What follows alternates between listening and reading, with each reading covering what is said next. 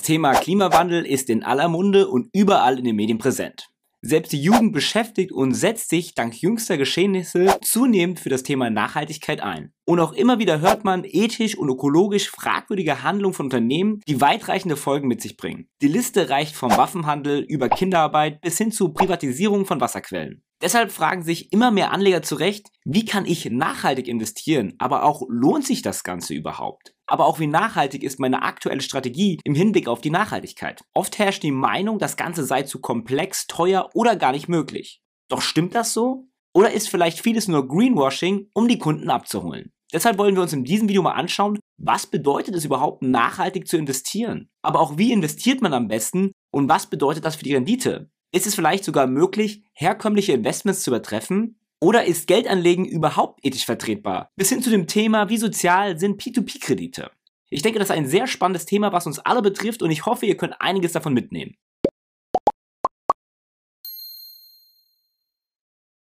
Also kann man überhaupt nachhaltig investieren vor dem Hinblick Kinderarbeit, Waffenexporten, dem Aufkaufen von Wasserquellen, Tierversuchen, Überfischung, Umweltverschmutzung und so weiter und so fort. Denn die Liste der negativen Handlungen der weltweit agierenden Konzerne ist schier unendlich. Hinzu kommt der von Menschen und gerade Unternehmen gemachte Klimawandel, der die Lage weiter zuspitzt. Umso wichtiger ist es zu klären, was das für Kapitalanleger bedeutet. Können auch wir unseren Teil zu einer nachhaltigeren und ethisch vertretbaren Zukunft beitragen und trotzdem eine positive Rendite erwirtschaften? Wenn du der Meinung bist, dass auch wir Anleger hier was machen könnten, dann klick doch mal den Like-Button. Aber zunächst einmal, was bedeutet eigentlich Nachhaltigkeit im Hinblick auf die Kapitalmärkte und die Finanzwelt? Nachhaltiges Handeln an sich bedeutet, dass mit den Ressourcen verantwortungsvoll umgegangen wird und kein Nachteil in der Zukunft entsteht.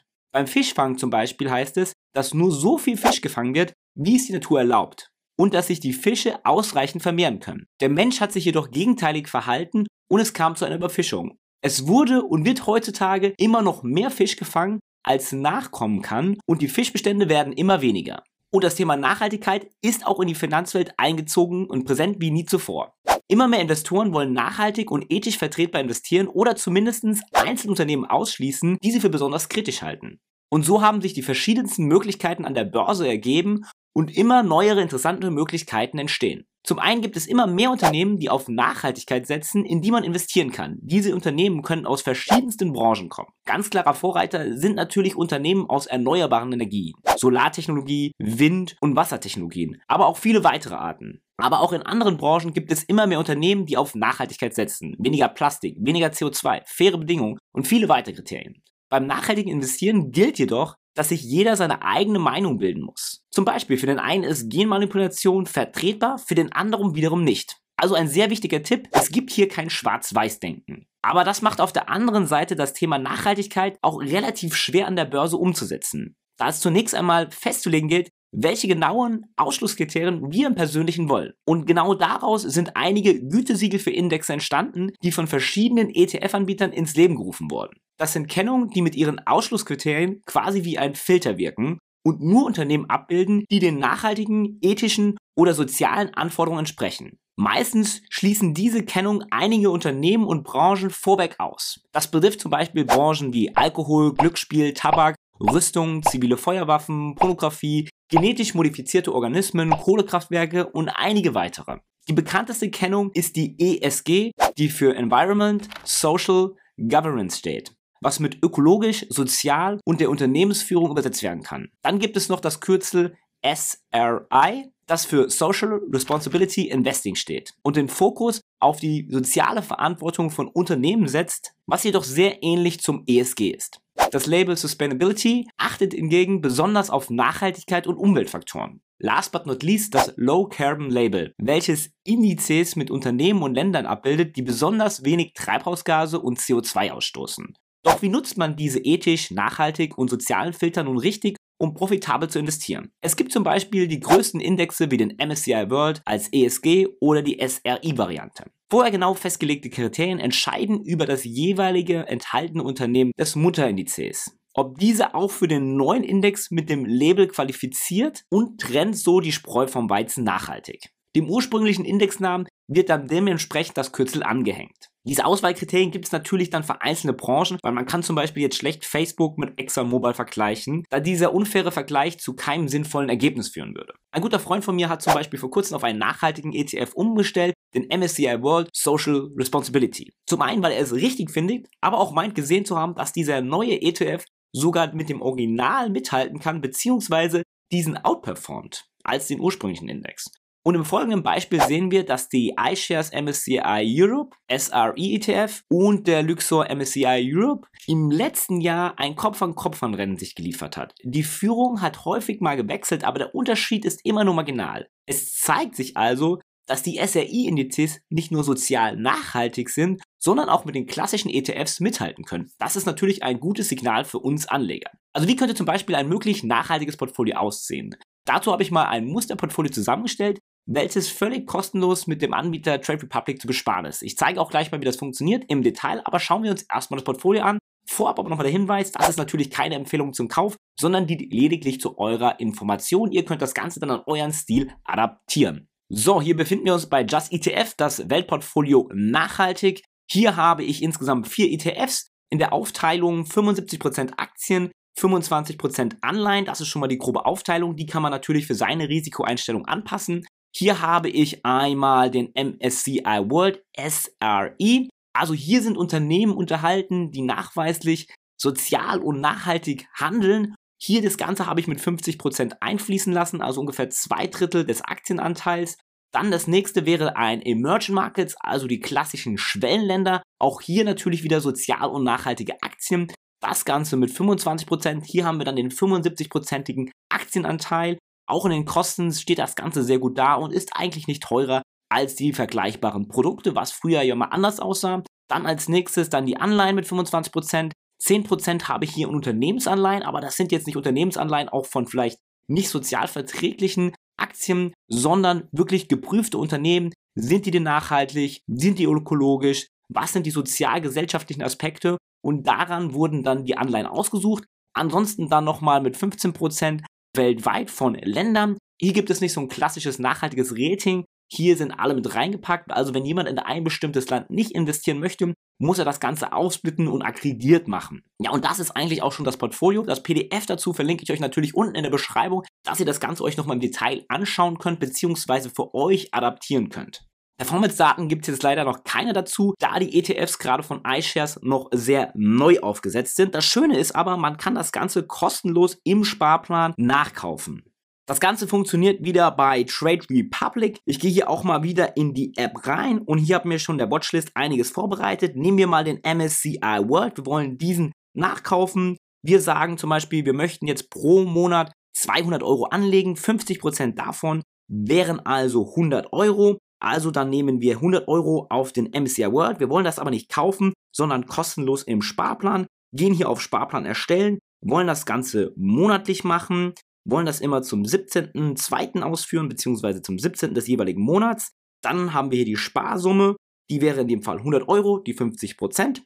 Und sehen dann hier, alles klar, Sparplan jetzt kostenpflichtig einreichen, bestätigen das Ganze und schon ist der Sparplan aufgesetzt. Wie man sehr schnell hier sehen kann, zehn Tage ist es noch bis zum nächsten Mal, bis das ausgeführt wird. Und dann wird das ganze Portfolio aufgesetzt. Das macht man noch mit den anderen drei und schon hat man ein nachhaltiges Weltportfolio, was ihr natürlich an eure Gegebenheiten anpassen müsst, wie gesagt. Ja, wer nicht gleich an der Börse investieren will, aber sein Geld trotzdem nachhaltig verwahren möchte, für den ist eine nachhaltige Bank das Richtige. Dort macht aktuell besonders ein Unternehmen auf sich aufmerksam. Das Startup Tomorrow, das nachhaltige Girokonto für dein Smartphone. Doch handelt es sich hier nur um das neue N26 mit Greenwashing oder eine echte nachhaltige Bank? Denn nachhaltige Banken gibt es bereits seit einiger Zeit, wie zum Beispiel GLS, Umweltbank und viele mehr. Dennoch ist keine von denen so mobil wie Tomorrow. Denn das Thema schreibt sich Tomorrow sehr groß auf die Fahne, die erste nachhaltige Smartphone-Bank zu sein. Sie sagen von sich selbst, dass sie den positiven Wandel mitgestalten wollen und deshalb mit Kundeneinlagen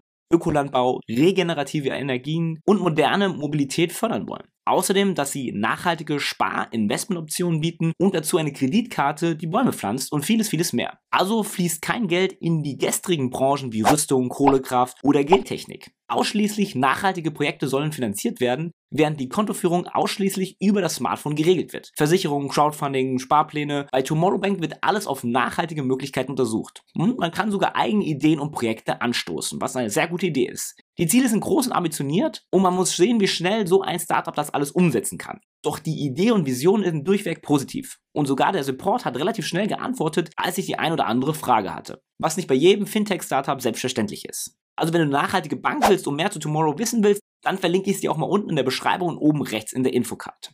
Kommen wir zu einer weiteren interessanten Frage. Viele Investoren fragen mich auch, sind die P2P-Kredite überhaupt nachhaltig, also Kredite von privat für privat? Du machst da zweistellige Renditen. Irgendjemand muss sie ja auch bezahlen. Also wie sozial sind P2P-Kredite wirklich? Ein Investment in P2P-Kredite ist nicht unsozialer oder sozialer wie viele andere Investments, was das Ganze natürlich nicht legitimiert. Aber dazu ein kurzes Beispiel. Du hast dein Geld zum Beispiel auf einem Tagesgeldkonto bei einer klassischen Bank liegen und die Bank nutzt dann deine Anlagen, um damit Kredite zu vergeben. Und in der Regel weißt du nicht, an wen oder was das Geld fließt. Außerdem ist vielen Menschen dieser Aspekt gar nicht bewusst, obwohl das Geld teilweise in fragliche Projekte fließt. Doch die Banken handeln hier so ein bisschen nach dem Motto, was der Kunde nicht weiß, macht ihn nicht heiß. Und deshalb beschwert sich auch kaum einer. Also investierst du indirekt und unwissend in Projekte oder vergibst Kredite mit deinen Einlagen, welche du vielleicht gar nicht finanzieren möchtest. Bei den P2P-Krediten hingegen kannst du dir die Mühe machen und gezielt Projekte auswählen bzw. ausschließen, die du nicht möchtest. Also willst du zum Beispiel niemandem einen Kredit geben, der damit nur sein Dispo ausgleichen will und dann in die Schuldenfalle gerät, kein Problem, dann tu das einfach nicht. Auf der anderen Seite kannst du aber auch jemanden unterstützen, der zum Beispiel einen Kredit aufnehmen möchte, weil er zum Beispiel Windkraftanlagen bauen möchte. Du musst dir also persönlich einen Kriterienkatalog aufbauen, in was du investieren willst und in was nicht. Der kleine Nachteil daran ist so ein bisschen, dass wohl mehr manuell investiert werden muss, anstatt komplett automatisch. Sprich, du musst mehr Zeit aufwenden. Ich verlinke dir dennoch mal mein Video, wie ich bei Mintos komplett automatisiert investiere mit meinen Kriterien und du kannst gegebenenfalls deine Kriterien darauf anpassen und erweitern. Also es liegt an deiner persönlichen Entscheidung, wie viel Ethik dir wichtig ist. Die Verantwortung liegt also bei jedem selbst. Zum Schluss stellt sich noch die Frage insgesamt, wie ethisch vertretbar ist das Investieren an der Börse allgemein und lohnt es sich? Ja, der Trend, das nachhaltige Investieren mit echten Werten wird immer größer. Pauschal sagen, es geht nicht, sei zu teuer oder nicht rentabel, zählt also nicht mehr. Doch die Krux liegt natürlich im Detail und ist abhängig von den persönlichen Präferenzen. Man sollte also durchaus einmal genauer hinschauen. Es gibt durchaus einige ETF, die dem Gewissen nur schmeicheln wollen, aber gar nicht so nachhaltig sind auf den zweiten Blick. Hier muss man zum Teil mal etwas mehr Aufwand betreiben und zwischen den Zeilen lesen. Teilweise kann es aber auch sein, dass man Kompromisse eingehen muss. Sonst läuft man Gefahr, zu viele Unternehmen auszuschließen, wodurch die Diversifikation sinkt und dann ein sehr großes Risiko entsteht. Dennoch kann man auch mit nachhaltigem Investieren langfristig profitabel investieren an der Börse. Der Anlagehorizont sollte natürlich über fünf Jahren liegen und nicht nur zwei, drei Jahre und dann ständig hin und her wechseln. Und wie immer am Ende, die Mischung macht's. Man sollte sich hier vom Schwarz-Weiß-Denken verabschieden. Also wenn du nachhaltig investieren willst, dann verlinke ich dir unten an der Beschreibung das Musterportfolio mit den ETFs und hier rechts habe ich dir noch eingeblendet Trade Republic, wo du das Ganze kostenlos adaptieren kannst für dich. Ansonsten, wenn du keins der nächsten Videos verpassen willst, dann vergiss definitiv nicht den Kanal zu abonnieren. Außerdem verlinke ich dir noch ein Video von meinem Kontenmodell, wie ich über 300.000 Euro gespart und investiert habe. Willst du mehr Wissen und Insights zu Talabox, dann vergiss auch nicht, den Instagram-Kanal zu abonnieren. Am Ende bleibt noch zu sagen, invest smart statt hart. Bis nächste Woche Sonntag.